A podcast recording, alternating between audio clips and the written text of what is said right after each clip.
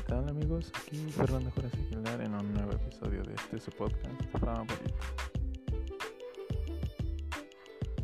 En esta sección hablaremos de el periodo de neurulación y gastrulación. Comenzamos. Cuando el blastocisto se implanta en el endometrio, comienzan a unirse una serie de procesos entre los cuales se encuentran la neurulación y la gastrulación.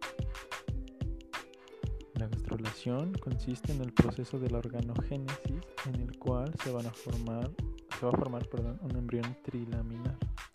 Definimos organogénesis como pues la creación o el proceso mediante el cual se van creando los órganos de pues como tal nuestro embrión en este caso. Bueno, la fosa primitiva, nódulo primitivo y línea primitiva ¿Cómo se forma el mesodermo? Las células del ectodermo se transfieren hacia abajo por la fosa primitiva entre el ectodermo y el mesodermo por medio de un proceso llamado invaginación y es así como pues se generaliza el proceso de gastrulación.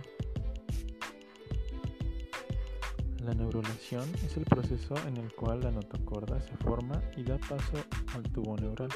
La notocorda se forma debajo del ectodermo provocando que éste aumente su grosor. Ahora llevará el nombre de placa neural. Después de esto, los pliegues neurales empiezan a elevarse para posteriormente juntarse mientras se va formando el surco neural.